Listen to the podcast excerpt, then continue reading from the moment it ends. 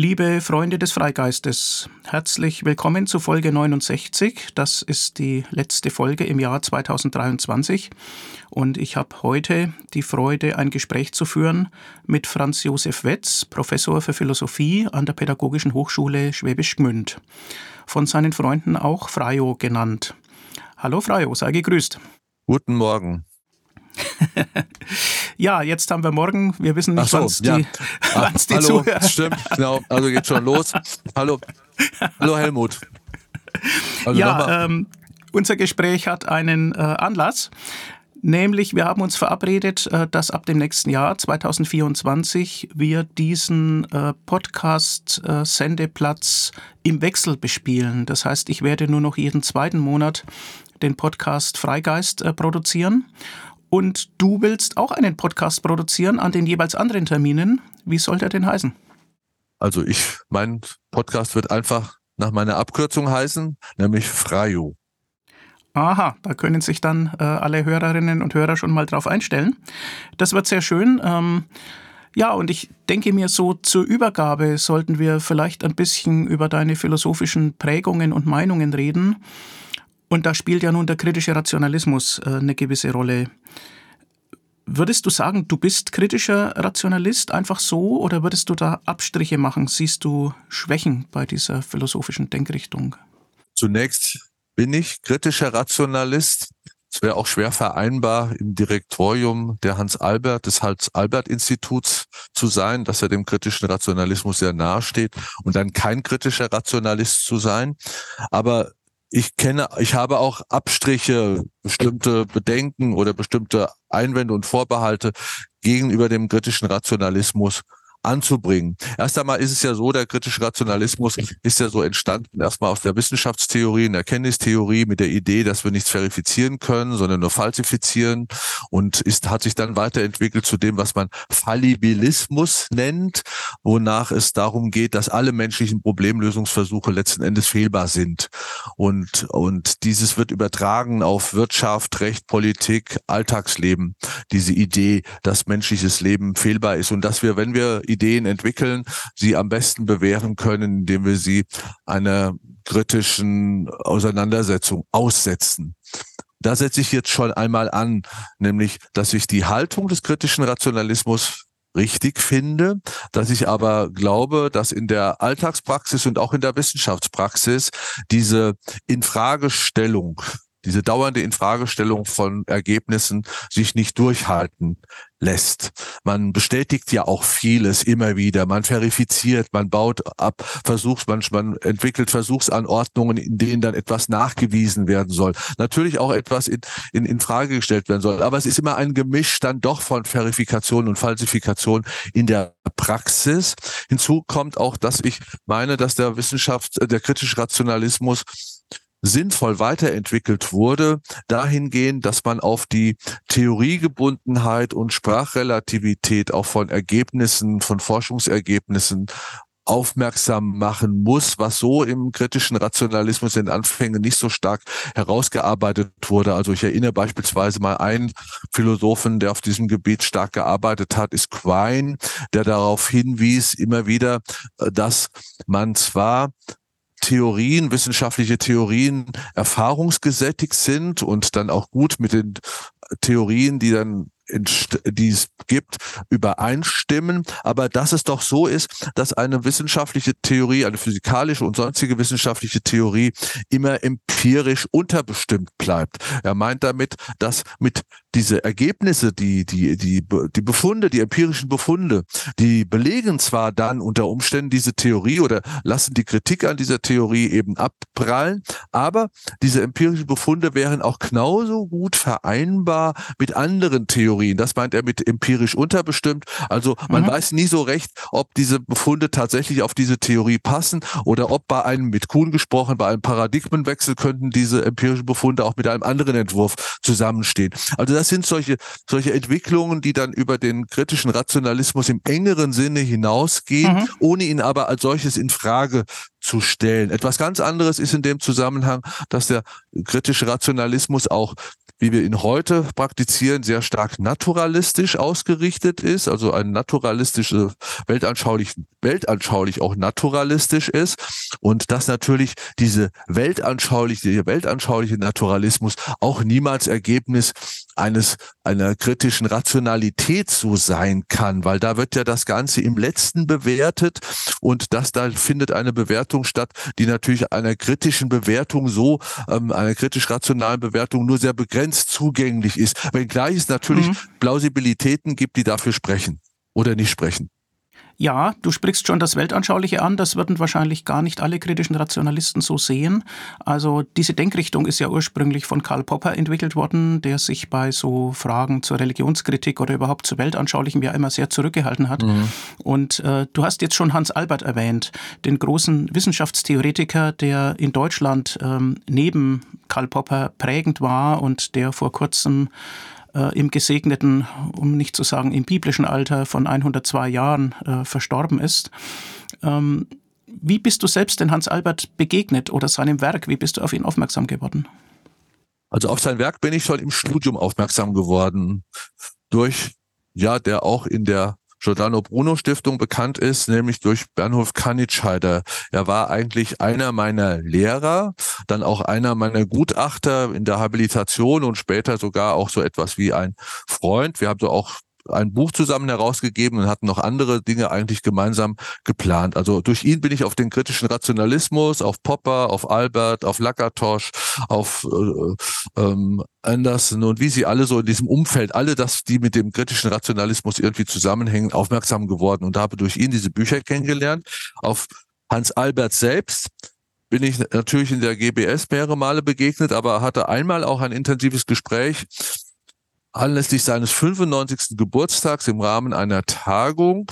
Da haben wir uns sehr nett ausgetauscht, indem ich ihm nämlich auf eine Sache aufmerksam macht, machte, die er gar nicht wusste, dass nämlich sein bestimmt, sein berühmtes Münchhausen-Trilemma, nachdem jeder Versuch der Begründung auf einen Regress stößt, auf einen infiniten mhm. oder auf einen infiniten Regress hinausläuft oder eben zu einer zirkulosen, zu einem zirkulosen Begründung wird oder eben ähm, zum Abbruch des Verfahrens, weil dann eine dogmatische Setzung am Ende steht, dass dieses Münchhausen-Trilemma eigentlich schon Jahrtausende alt ist und in der, in der antiken Skepsis aufzufinden ist so auch eben nicht als Münchhausen-Trilemma genannt, sondern eben im, im Zusammenhang mit, mit der antiken Skepsis, das ist so Pyrrhon von Elis, aber da speziell ist es ein anderer Skeptiker gewesen, der das schon entwickelt hat, das war Agrippa, erstes Jahrhundert vor Christus, auf der ist dann in verschiedenen Schriften ist das überliefert.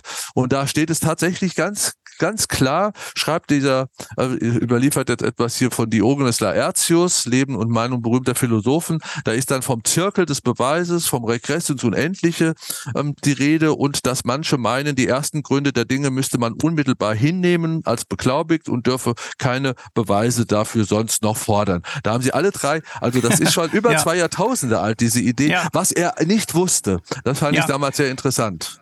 Ja gut, also derart grundlegende Gedanken, klar, die können natürlich, wenn Menschen über ähnliche Fragen nachdenken, ähm, immer wieder aufscheinen. Bei Hans Albert ist das ja in seinem Traktat über kritische Vernunft 1968 dann äh, veröffentlicht worden.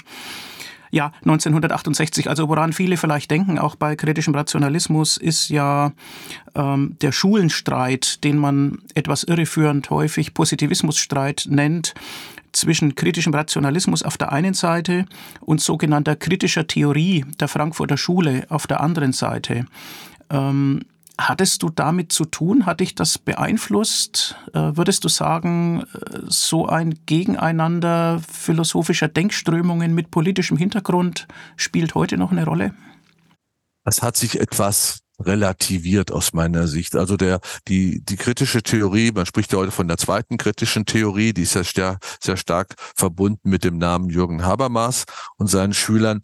Und ich selber bin ja nun auch, habe auch drei Jahre in Frankfurt studiert und habe bei Habermas studiert, gehöre sozusagen auch da wieder ah. mal zwischen die zwischen lebe zwischen den Stühlen und kann dann, wenn man aus einer gewissen Distanz eben diese Streitereien anschaut, die ja in einer bestimmten Generation sehr stark waren, also jetzt Hans Albert und Habermas und dann gibt's noch Hermann Lübbe, da gibt's noch eine dritte Richtung aus der Münsteraner Schule, die sich alle so gegenseitig immer irgendwie bekämpft haben. Und wenn man dann die Jahre darüber hinweggehen und man guckt sich das alles nochmal näher an, dann sieht man, dass es dann doch große Berührungen ähm, zwischen den verschiedenen Positionen gibt, nämlich auch, dass Habermas natürlich ähm, beispielsweise die den, den Handlungs- und Zeitdruck in diskursiven Auseinandersetzungen mit berücksichtigt, dass der rationale Diskurs, die rationale Diskussion, die Beratung, ähm, die Urteilskraft, das Gespräch, die, die konkurrierenden Denkprozesse und die Konfliktparteien, die sich dann auf etwas einigen und dass das bessere Argument zählen soll. Ich weiß gar nicht, da sind, wenn man da so das sich alles mal anschaut, diese formalen ähm, Aufforderungen, dann sind sie sprachlich vielleicht verschieden, aber in der Konsequenz laufen sie dann auf sehr viel Ähnlichkeit hinaus. Das ist mhm. so, das haben wir ja öfter festgestellt in anderen Diskursen. Es gab diesen Riesendiskurs in der analytischen Philosophie gegenüber Heidegger beispielsweise und Wittgenstein wurden gegeneinander ausgespielt. Irgendwann wurde festgestellt, da ist so viele Berührung auch da, aber das macht dann erst die, die Enkelgeneration sozusagen dieser, ja, dieser Streithähne, die dann genug Abstand hat und da erkennt, das liegt alles gar nicht so weit auseinander. Also da bin ich jetzt, weil ich jetzt von beidem stark geprägt wurde, immer sehr entspannt gewesen und habe in beiden Lagern ja immer schon gerne ähm, philosophiert und konnte dann diese unüberbrückbaren Gräben gar nicht erkennen, was vielleicht auch an meinem persönlichen Gemüt letztlich liegt, möglicherweise. Ja. Sehr schön.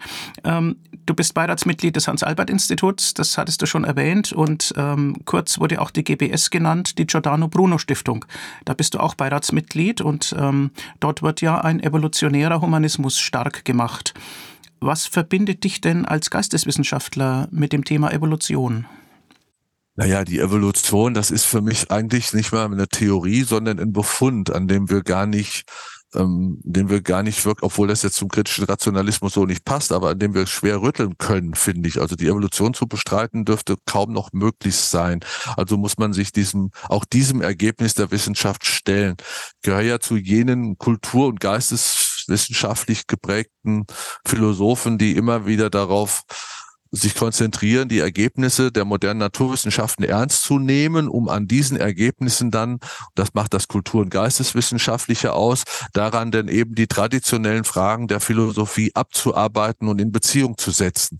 Aber nie gegen die Wissenschaften, sondern immer sozusagen in Auseinandersetzung mit ihnen und nicht in kritischer Auseinandersetzung, sondern in einer Art und Weise, in der ich diese Ergebnisse ernst nehme und dann frage, hm. wie können wir das alles denken? Aber bin in meiner Fragestellung sehr stark an geisteswissenschaftlich und kulturwissenschaftlichen Themen interessiert, also Fragen der Daseinsgestaltung, mache dann praktisch ähm, denke nach über Liebe, Begehren, Glück, Sterben, Tod, Trost oder ethische Fragen, wie geht friedliches Zusammenleben oder was bedeutet es überhaupt in dieser riesenhaften Welt, in dieser unermesslichen Welt zu existieren, also alles sehr stark existenzielle Fragen, ethische Fragen, Kultur, kulturell gebundene Fragen, aber immer, wie gesagt, in Bezug auf moderne Naturwissenschaften, was dann dazu führt, dass es dann Bücher gibt, in denen ich über die Bedeutung des unermesslichen Weltalls für das einzelne Leben ähm, mir Gedanken mache, genauso wie ich dann auch über ähm, über über Sterbehilfe oder über Fragen der Genforschung, die ja auch naturwissenschaftlich geprägt ist, genauso solche Gedanken dann machen. Also immer ist die mhm. Naturwissenschaften im Großen und Kleinen spielt dabei eine Rolle und immer in Bezug auf unser Dasein und Daseinsgestaltung. Mhm. Naja, man könnte ja sagen, Evolution ist eine Sache der Biologie und du schaust sozusagen als Philosoph der Biologie auf dieses Gesamtgeschehen. Oder man könnte auch sagen, Evolution ist ein breiterer Begriff, so dass es Sinn hat, von kultureller Evolution zu reden. Würdest ja, du das auch tun? Ja, natürlich. Kulturelle Evolution macht, ist natürlich auch genauso, also genauso wichtiges Wort. Das kann man ja so auch einfach nachvollziehen, dass sich da immer wieder Neues entwickelt, aber mit entsprechenden Rückschritten. Ne? Es gibt natürlich auch viele, gibt auch Dinge, da bewegt sich die Menschheit nicht weiter. Ne? Also wenn es um, um Gewalt technologisch entwickelt sie sich weiter, in der Frage der Menschenrechte hat sie sich weiterentwickelt. Sie, sie entwickelt auch sonst kulturell ganz verschiedene Dinge, ähm, so in Kunst und anderen Bereichen aus, aber so im, im weil die menschliche Natur ja dann doch immer die gleiche bleibt, sind auch bestimmte Dinge dann doch immer wieder ähnlich. Also wir werden niemals ganz vermutlich Kriege abschaffen können, weil es eine dunkle Natur in der, im Menschen gibt. Und von daher gibt es dann auch Grenzen der Entwicklung des Menschen, wie ich meine. Mhm. Aber mhm. natürlich mhm. gibt es eine kulturelle Evolution. Das ist für mich völlig außer Frage. aber keinen Fortschrittsautomatismus sozusagen. Ja, ja, es gibt auch Rückschritte sozusagen. Hm. Ja, ein ähm, ja, wichtiges Gebiet der Philosophie ist ja die Erkenntnistheorie. Und wenn wir schon über Evolution reden, evolutionäre Erkenntnistheorie gibt es ja. Und einer der einflussreichsten Autoren äh, in Deutschland zu diesem Thema war und ist Gerhard Vollmer. Ähm, würde ich gerne noch ansprechen, auch beim Thema kritischer Rationalismus. Ähm, wir haben erst vor kurzem am 25. November einen Festakt zu Ehren des 80. Geburtstags von Gerhard Vollmer äh, begangen. Was verbindet dich mit seinem Lebenswerk? Wie hast du ihn kennengelernt? Ja, das ist nun so ähnlich wie mit Bernulf Kanitscheider. Auch bei Gerhard Vollmer habe ich dann studiert. Er war dann auch dort in Gießen ah. am Zentrum für Philosophie. Also Kanitscheider und Vollmer waren praktisch gleichzeitig an diesem Zentrum für Philosophie, als ich Student war. Ich war damals Student und wissenschaftliche Hilfskraft, aber bei einem eher kulturwissenschaftlich ausgerichteten Philosophen Odo Marquardt, aber studierte immer schon in beiden Lagern, sage ich mal, mehr in den, sowohl in den kulturwissenschaftlichen als auch naturwissenschaftlich ausgerichteten Philosophien. Und wir kennen uns seit dieser Zeit und haben uns auch im Laufe der Jahrzehnte ähm, dann mehr oder weniger angenähert und befreundet und duzen uns und das ist also eine ähnliche Entwicklung wie mit Kanitscheider, wobei ich mit Kanitscheider tatsächlich noch dichter war, weil wir auch zusammen Themen behandelten und Sachen zusammen herausgaben und er sehr interessiert immer an dem war, was ich machte und ich an seinen Sachen, ich auch sehr stark kosmologisch interessiert war. Aber zu Vollmer, ja, an ihm schätzte ich immer sehr von Anbeginn, von Anbeginn war ich da von der Richtigkeit dieser Lehre überzeugt, muss ich sagen, von der evolutionären Erkenntnistheorie. Sie hat mir immer stärker eingeleuchtet als die Transzendental, als der transzendentalphilosophische Ansatz, der ja damals dieser Streit wurde sehr stark ausgetragen. Mir hat auch seine Idee im Zusammenhang der der evolutionären Erkenntnistheorie unserer Anpassung an den sogenannten Mesokosmos, also dass unsere, unsere, unsere Erkenntnisstrukturen ähm, sehr gut passen auf diese, auf die Umwelt der mittleren Reichweite oder deswegen ja Mesokosmos und dass es schwierig wird, wenn es ins Makrokosmische und Mikrokosmische geht, wie wir an den Wissenschaften erkennen können. Aber umso erstaunlicher, dass wir trotzdem dann in den Mikro- und Makrokosmos hinauskommen. Das finde ich dann immer das Sensationelle, wenn wir, wenn ich darüber nachdenke. Und deshalb ich an Vollmer halt immer diese Idee habe ich dann von ihm so aufgegriffen, dass ja die ganzen Erkenntnisapparate als Überlebensorgan eigentlich entwickelt ist. Und dieses Überlebensorgan, das auf den mittleren Kosmos irgendwie angepasst ist, dass wir dieses Überlebensorgan vom Überleben, dass das Überlebensfunktion außer Kraft setzen können, um die, um die Dinge für sich selbst erforschen und betrachten zu können. Und dass wir, obwohl es auf den mittleren Bereich angepasst ist, wir dann auch in die kleinste und in die größte größte Welt hinausschreiten können, ohne zu wissen, wie groß oder klein diese Welt da draußen ja noch ist. Da kann man jetzt wieder Popper heranziehen. Da gibt es ja von ihm so eine kleinere Schrift, die heißt über das Wachsen der, des Wissen, der wissenschaftlichen Erkenntnis oder das Wachstum der wissenschaftlichen Erkenntnis, indem er diesen schönen mhm. Gedanken mitteilt, dass er sagt, ja, wir werden, wir wissen nie so recht, wie viel wir jetzt eigentlich wissen. Ne, es wird uns immer verborgen bleiben, wie viel noch zu gewusst werden könnte und ob überhaupt alles, was da so ist, überhaupt gewusst werden kann. Ne, wir, wir gehen ja immer so selbstverständlich davon aus, dass alles auch irgendwie erkennbar ist und dass die Wirklichkeit könnte aber in einer jetzt völlig irrealen, Science-Fiction-artigen Form könnte ja so sein, dass sie sich jeder, jeder kognitiven Erschließung irgendwie erzieht, entzieht. Und wir wissen auch nicht, wie nah wir an der Wahrheit sind. Das fand ich immer den spannendsten Gedanken in diesem kleinen Büchlein, in dem er sagt, vielleicht waren wir schon mal ganz dicht an der Wahrheit dran und haben uns schon, sogar schon wieder etwas von ihr wegbewegt. Aber wir wissen es nicht, weil uns natürlich nicht die dritte Perspektive gegeben ist. Also wir können nicht von außen hm. gucken, wie nah wir dran sind und nicht dran sind.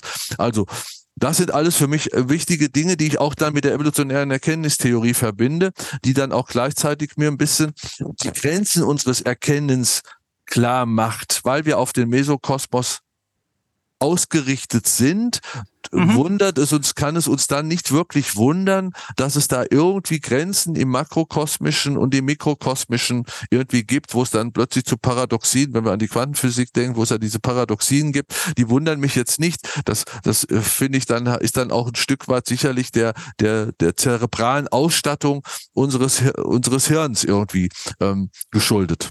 Ja, wobei ich sagen würde, dass durch Mathematik und durch Deutungsaussagen sich ein großer Teil auch dieses Teils der Welt ähm, äh, rational ja. erschließen lässt.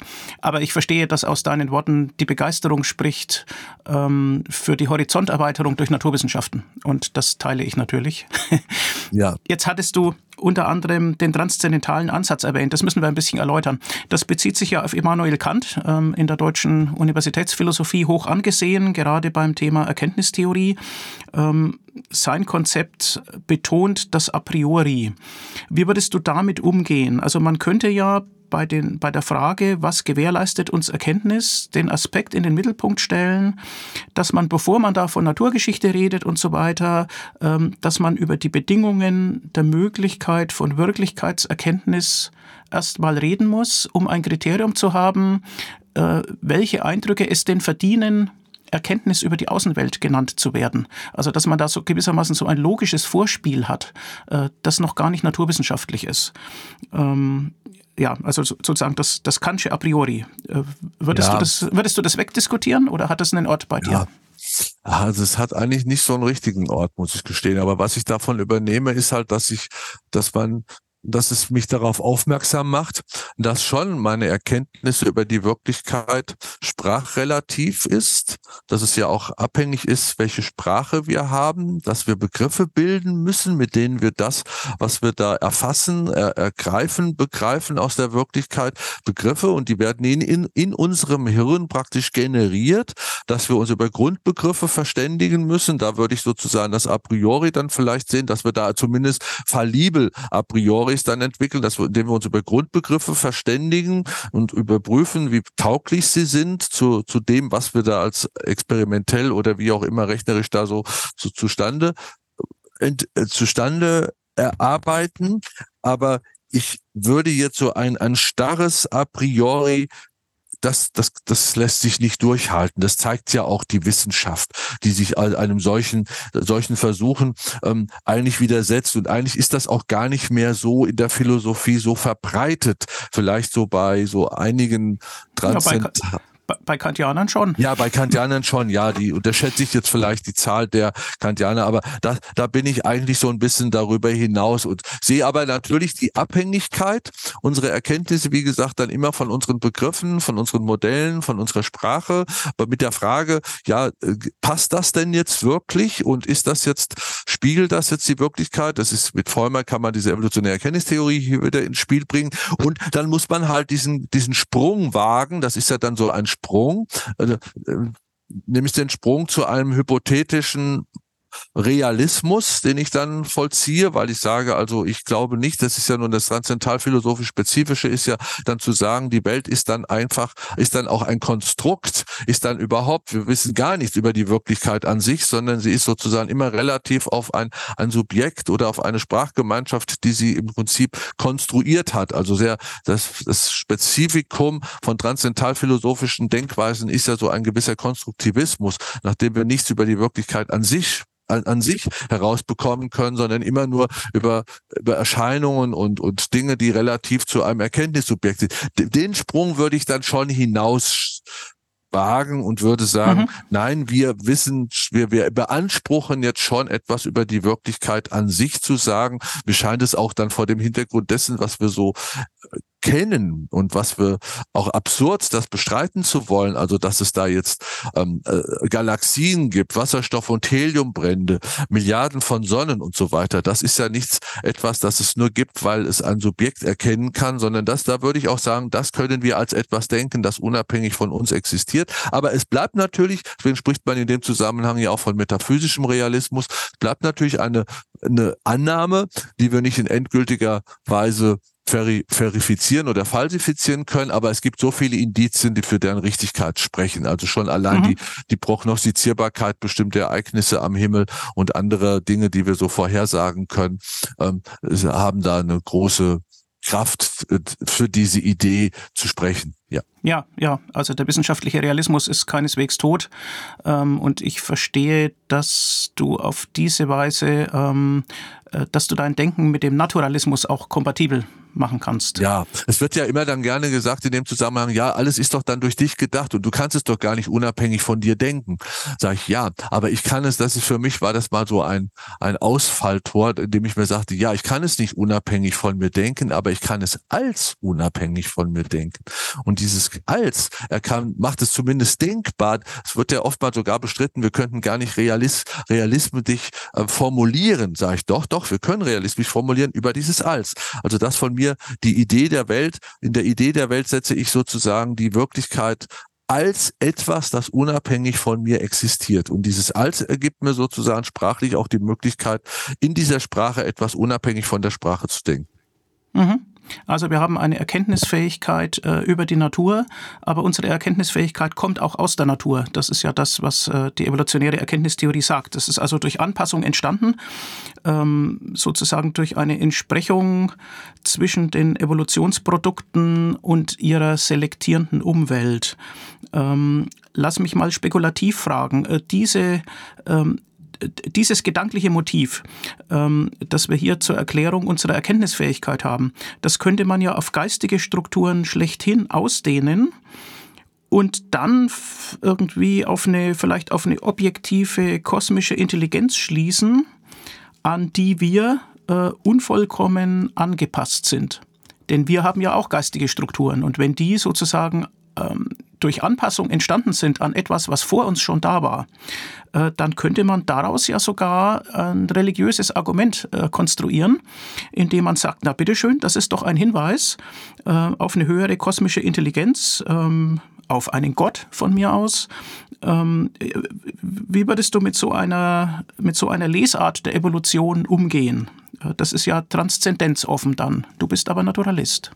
Ja, ich sehe, hm, das ist so, man kann jetzt dann, dann würde das ja, man, wer so argumentiert, würde dann sozusagen auf so eine intentionale Weltauffassung hinaus, läuft das ja dann hinaus, dass die Wirklichkeit dann von einer so höheren Macht praktisch getragen, strukturiert und erzeugt wurde. Das ist ja dann letztendlich sowas. Ähm, ich meine, denkbar ist vieles. Nur ob es denn auch dann im Endeffekt wirklich überzeugt. Und ich finde, in, bei solchen Konstruktionen kann man nicht einfach die Religionskritik der letzten 100 Jahre irgendwie ausblenden. Und man kann nicht einfach mhm. jetzt so, so in, in, in, so solche, solche Dinge so, so dann hineinlegen in diese, ja, doch, man kann es denklich hinein, aber ist es plausibel, ist für mich der Punkt. Ne? Wenn wir allein, gibt es ja dann so auch die Evolution, wird ja auch immer wieder versucht, Evolution könnte doch von einer Macht irgendwie zu etwas hingeführt worden sein, wie zu den Menschen und so weiter. Sag ich, ja, wenn wir uns die Evolution dann doch immer näher anschauen, dann, dann, dann verschmilzt doch eigentlich die Plausibilität dieser Idee. Wenn man also nur daran denkt, das, was weiß ich, ähm, dass vor sechs bis 500 Millionen Jahren, da wo die, als die Verschiedenartigkeit des Lebens am stärksten gewesen ist und dass dann im Grunde alles dezimiert wurde. Also dass diese, diese Evolution ist ja gar kein geradliniger Prozess, wie immer behauptet wird. Es ist ein Auf und Ab gewissermaßen und diese ganze Erdentwicklung, dass da das einmal was mit Wasser völlig bedeckt und dann war Milliarden von oder Millionen von Jahren war dann wieder Eiszeit, ähm, wie man das alles so mit einer, einer Idee zusammenbringt, in der sozusagen ein Geist dann in der Welt entstanden sein soll, der mit einem göttlichen Geist irgendwie übereinstimmt, wenn man dieses im Detail die, die Naturentwicklung anschaut, finde ich, bricht das alles irgendwie zusammen. Aber denkbar ist alles. Wir können auch denken, dass hinter dem hinter bei einem Gewitter, äh, das ja, äh, wo es um Blitz und Donner geht und wo elektromagnetische Entladungen irgendwie zu beobachten sind, dass dahinter auch das Grollen von Zeus noch steht. Das kann ich natürlich widerspruchsfrei denken, dass das widerspricht überhaupt nichts. Da bin ich irgendwie ganz skeptisch gewissermaßen. Gebe aber natürlich zu, wenn es um dieses um dieses religiöse mit Geist und ähnlichem mehr so geht, dass natürlich etwas sehr Erstaunliches ist, worüber ja Einstein irgendwie so ähm, immer wieder verblüfft war, nämlich erst einmal über die, das, die, äh, das, das, das ähm, die Begreiflichkeit des Universums, sagte er, für ihn ist es unbegreiflich, dass das begreiflich ist überhaupt und dass wir Menschen da doch ein Stück weit es begreifen können und dass es so etwas wie eine Naturgesetzlichkeit wirklich gibt in seinen Augen. Daraus, darauf gründet er ja das, was er dann die kosmische Religiosität nennt, die aber jetzt nichts mit personalen Mächten und mit Gott und Ähnlichem zu tun hat, sondern sie, mhm. sie bezieht sich eigentlich nur auf diese Naturgesetzlichkeit, die in dem Universum ist. Das kann einen dann schon zum Erstaunen und zur Verwunderung bringen, aber ich würde, wäre da immer vorsichtig als Naturalist sowieso mhm. ähm, ähm, daraus jetzt irgendwie personale Mächte, irgendwie ein Geist, der in der Natur herrscht, ableiten zu wollen. Ja, dem, ja. dem steht für mich einfach auch die Religionskritik der letzten 100 Jahre so massiv mhm. dagegen. Es bleibt also nur eine gewisse Ehrfurcht vor der Strukturiertheit äh, des Kosmos, die wir sogar teilweise erkennen können. Ja, also so hat es dann Einstein gesehen, sagt, das ist ja irre, mhm. dass das so, dass wir, dass wir einen Teil dieser und dass wir Teil dieser Struktur erkennen können. Ne? Das ist ja schon irgendwie erstaunlich, dass so Naturkonstanten und was wir so alles herausfinden können. Ne? Das ist ja dann auch tatsächlich sehr ehrfurchtgebietend. Ja. Ja, ja, ja. Wir sollten noch ein bisschen über das Menschenbild reden. Also in in einem Menschenbild kommt ja nun vieles zusammen. Du denkst über den Menschen in seinen Bedingungen umfassend nach, aber ein Menschenbild enthält ja beschreibende Elemente, deskriptive Aspekte, aber dann immer wieder auch normative Aussagen. Und wir müssen auch irgendwie umgehen mit Fragen, ja, äh, wie sollen wir handeln? Also mit äh, Fragen, die man klassisch ähm, der Moral zuordnen würde. Ähm, und mit Fragen etwa der Ästhetik, also Ethik und Ästhetik. Wie verankerst du die in unserem Leben? Ja, die Ethik, sie ist bei mir so ganz interessenbasiert, sage ich mal. Also die Grundlage, es gibt für mich keine objektiven Werte in dem Sinne, dass es, dass es irgendwie einen Werthimmel gibt, so Sphären der Werte, die wir so an sich erfassen können, sondern alles ist im Grunde ähm, von uns Menschen mehr oder alle Werte sind von uns Menschen gesetzt. Da bin ich irgendwie ganz sicher und sie sind gesetzt, weil, weil es übereinstimmende Interessen gibt von uns Menschen. Also wir sind Interessen, wir wollen alle Menschen wollen in der Regel satt zu essen haben, ein Dach über dem Kopf, friedlich zusammenleben. Normalerweise, das kriegen sie ja schlecht hin, aber darauf gründen wir, daraus, entwickeln wir dann Werte, die wir dann, indem wir dann auch einen Schritt zur Seite treten und erkennen, dass natürlich ich möchte, dass ich möchte überleben, ich möchte ein Dach über dem Kopf zu haben aber Dach haben, aber mein Nachbar möchte das auch. Dann können wir einen Schritt zur Seite treten und können dann eine Ethik entwickeln, in der wir wissen, dass meine Interessen nicht deshalb mehr wiegen als die Interessen meines Nachbarns. Und auf dieser Grundlage kann dann von unten her, würde ich mal sagen, so eine Ethik entwickelt werden mit allen möglichen Grundsätzen, von denen wir wissen, dass die Menschen sie nicht einfach befolgen werden. Also die traditionellen Werte, die wir so haben, die sind auf die, diese Art und Weise eben ähm, kann man, können so entfaltet werden, aber wohlwissend, dass wir im Grunde diese Fragen der Selbstbestimmung, der, der sozialen Teilhabe, der, der, der Fürsorge und was, wie, wie die Werte eben, dann müsste man im Einzelnen gucken, wie die eben ausgerichtet sind.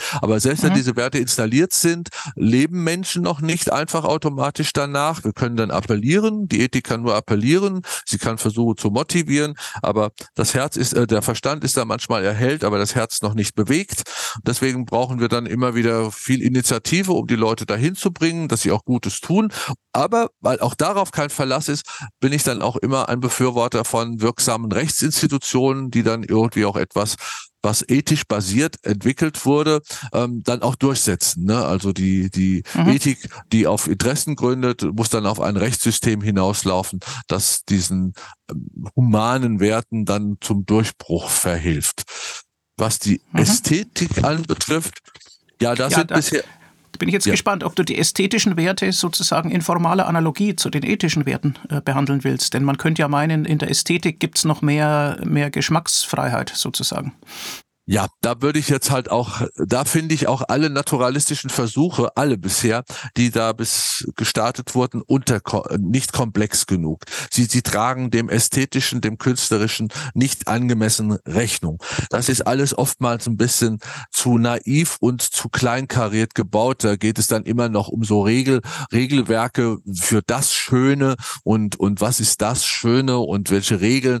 Die Kunst, die, die ganze Ästhetikgeschichte Geschichte ist gar nicht eine Geschichte nur des, des Schönen beispielsweise gewesen. Es gab immer Phasen, in denen sowas wie Regelpoetik und, und Regel, Regelästhetiken entwickelt wurden, Regelwerke sowohl in der der, in der Poesie, genauso wie in der, in der Musik, wie auch in der, ähm, in der darstellenden Kunst, aber die wurden dann wieder über den Haufen geworfen. In der, in der Kunst, in dem Schönen, im Reich des Schönen geht es ja in erster, sie hat so, sie will was darstellen, da ist ein Ausdruckswille mehr oder weniger gegeben, aber da, das kann man nicht so festschreiben. Wenn man sich die Kunstgeschichte anguckt, wie, wie, wie, wie wechselhaft sie ist, wie unterschiedlich ausgerichtet, mir scheint das ganz schwierig zu sein, hier naturalistisch an dieses Phänomen wirklich angemessen heranzukommen. Also da, da hm. fehlt noch praktisch, da, äh, da fehlt es noch an, an, an, an, an den, an den wichtigen Werken zu diesem Phänomen. Also alles, was ich bisher dazu kenne, ähm, äh, äh, bringt mich eher, finde so ein bisschen, sage ja, das erfasst doch damit gar nicht. Auch weil man immer der, der Idee des Schönen so aufsitzt. Als ob die Kunst, die Kunst war ja nicht immer eine Kunst des Schönen. Im Mittelalter gab es in dem Sinne beispielsweise gar keine Kunst. Da war das, was wir heute später dann als Kunst wahrnehmen, war eigentlich der zweite Bildungsweg für Ungebildete. Ne, man hat praktisch sehr viele, man hat ja sozusagen biblische Motive hauptsächlich verarbeitet, gewissermaßen in der mittelalterlichen ja. Kunst. Und, und die, die hatten aber gar nicht die Funktion, die Menschen künstlerisch zu erfreuen. Sie sollten dem, dem, dem Analphabeten, sollten sie praktisch die Botschaft des Neuen Testaments nach, nahebringen. Ähm, also, und die schönen Künste, dass die, die, der Idee, die Idee der Schönheit und die Kunst zusammengehen, das ist eigentlich erst in der Renaissance erfolgt. Die Idee des Schönen war, das Pulchrum im Lateinischen war beispielsweise auf, auf das Seiende bezogen. Die Schöpfung galt als schön. Aber die Kunst ist ja schon der, auch der lateinische Ausdruck Ars ist ja Kunst, aber wenn man das übersetzt ins Griechische, ist es Techne.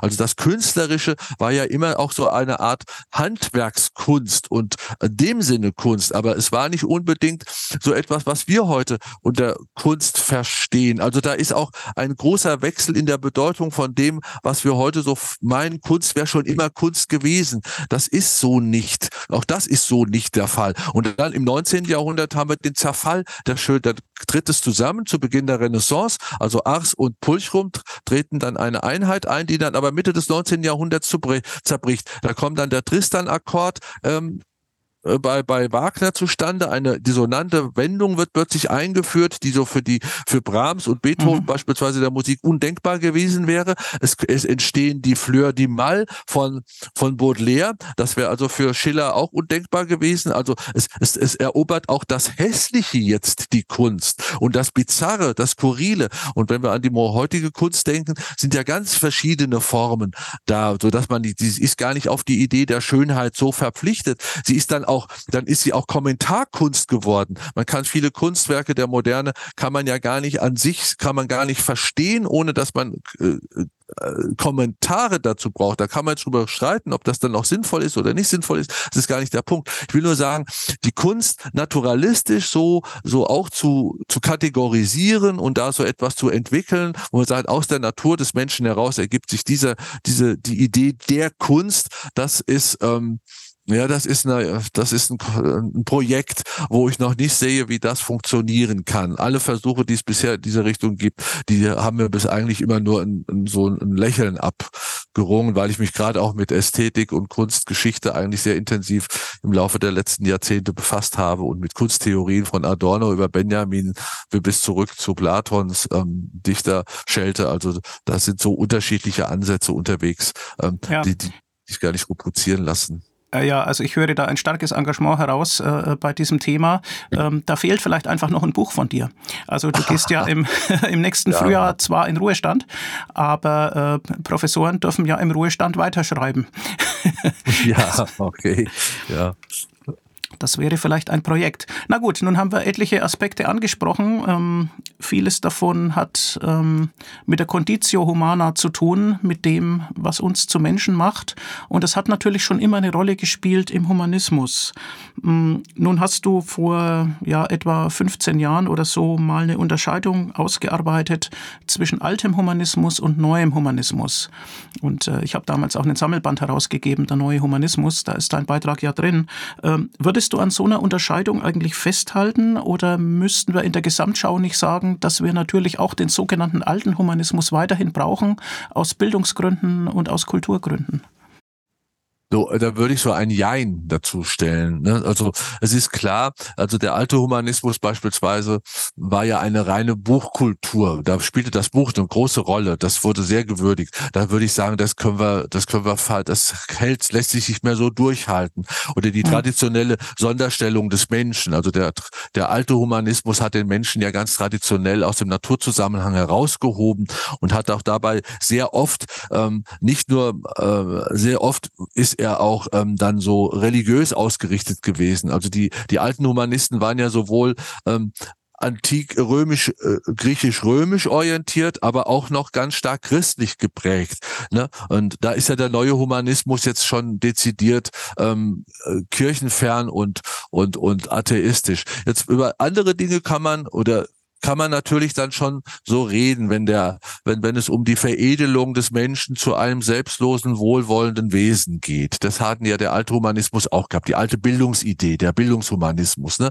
Der Mensch soll sich selbst vervollkommnen, indem er, indem er äh, wirklich ein wohlwollendes Wesen ist. Was, wo wir wissen, das gibt es natürlich Grenzen, aber an diesem Erziehungsideal hält ja jetzt auch der neue Humanismus in irgendeiner Form fest. Oder der, der neue Humanismus ist so eben in Abwendung vom Alten äh, stark Leib und Lust betont so ein bisschen gewesen. Ne? Die Humanisten betonen ja gerne so den Hedonismus als Lebensform und der alte Humanismus hat halt war so mehr vernunftorientiert. Da kann man mhm. sich auch einen geschieht ja auch unter der Hand, da kann man sich auch eine größere Öffnung jetzt äh, nicht gegen den Hedonismus, sondern Hedonismus und Vernunft sozusagen ja, ja. Ähm, bringen. Ähm, da gibt es also dann schon be etliche Berührungen. Aber ähm, der alte Humanismus hat dann auch so etwas wie die metaphysische Natur des Menschen mit normativer Funktion so behauptet. Also im Menschen ist sozusagen schon seine Natur ist etwas, was wertbesetztes, aus dem sich bestimmte Verhaltensweisen, ähm, höhere Verhaltensweisen ableiten lassen. Da würden wir halt so heute sagen, naja, nee, das, die metaphysische Natur des Menschen haben wir durch die biologische Natur des Menschen ersetzt. Äh, die wird sehr stark von Eigeninteresse beherrscht, aber wir können uns natürlich, könnten wir das ja auch erweitern, können dieses Eigeninteresse auch zu einem Wohlwollen entwickeln, dass das vom alten Humanismus dann noch übernimmt. Also was beide irgendwie natürlich in der Konsequenz verbindet, ist, dass sie beide wollen eine menschenfreundliche Lebenskultur entwickeln und darin gehen sie zu, sozusagen zusammen. Ähm, nur bei dem einen, im, im alten Humanismus ist halt sehr viel überkommene Metaphysik enthalten, und der neue Humanismus ist halt sehr stark biologisch ausgerichtet und versucht halt diesbezüglich Metaphysik frei zu sein. Aber es gibt in der, in der, in der, in den Leitlinien, wie Menschen leben sollen, sicherlich große Übereinstimmungen. Und das macht auch Sinn, wenn der alte Humanismus finde ich dann auch immer sehr schön. Oder diese Idee finde ich zumindest ganz schön. Ich weiß nicht, ob sie umsetzbar ist oder ob, ob sie wirklich realistisch ist. Wenn sie dann sagen, na ja, eine bestimmte, ein, ein bestimmte Lebensstil, eine gepflegte Form und wenn man sein Leben formt, in eine, in eine gepflegte Weise bringt, wenn man einen bestimmten Lebensstil aus bildet, dann kann das zu einer menschenfreundlichen Gesinnung beitragen. Finde ich mhm. also auch irgendwie ganz schöne Ideen sozusagen, die auch, mhm. glaube ich, zeitlos bis heute gelten. Also es wäre das alte Bildungsideal, wie es dann so Leute wie Wilhelm ähm, von Humboldt so im Prinzip auch verfolgt haben. Da ist natürlich schon noch vieles ähm, auch hinüber zu retten in den ja, neuen Humanismus. Ja. Das sehe ich schon, ja. Wird nicht alles abgeräumt. Ja, ja, schön.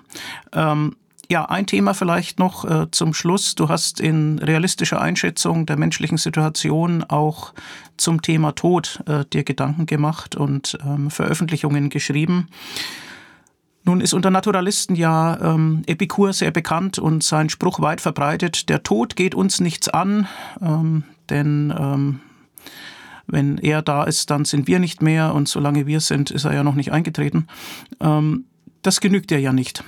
Möchtest du das ein bisschen ausführen? Welchen Blick hast du auf, auf dieses ja. äh, uns allen bevorstehende schwierige Thema? Ja, ich würde sagen, es wäre schön, wenn es mir genügen könnte.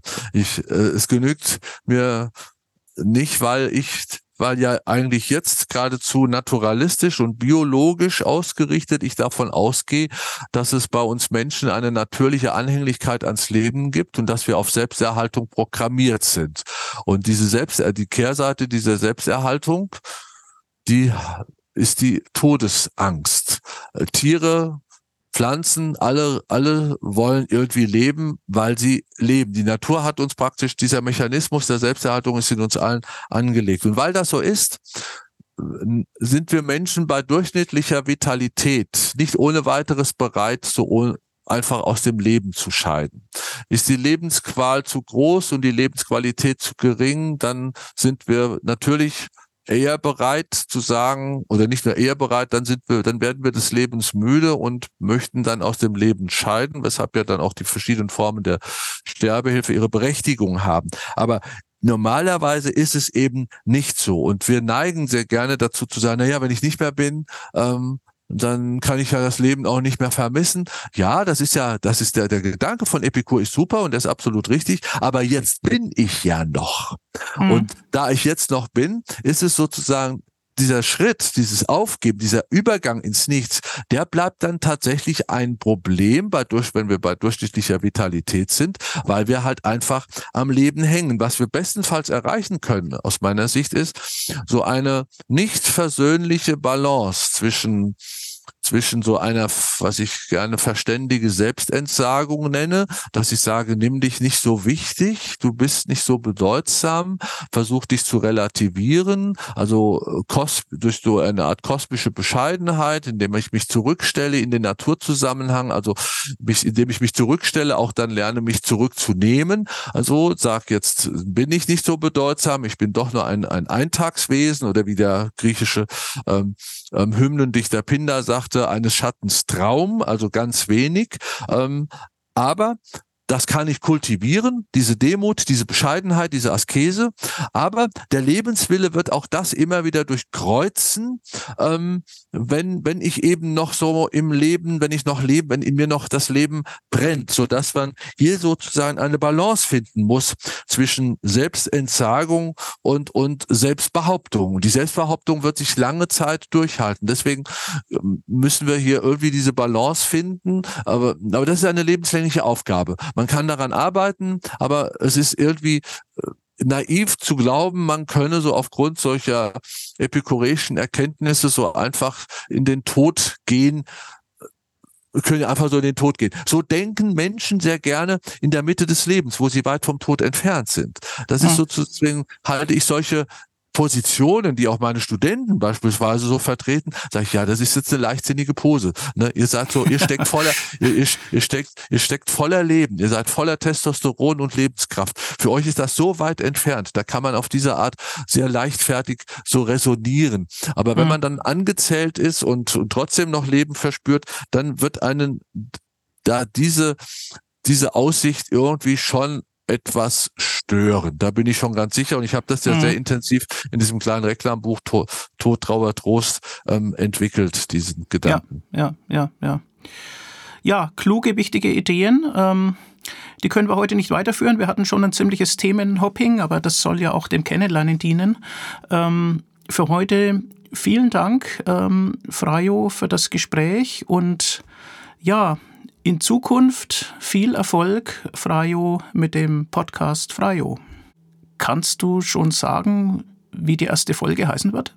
Ja, meine Sendungen werden immer so ein bisschen eine skurrile Überschrift haben, eine unverständliche, witzige, die dann aber in der Sendung aufgelöst wird.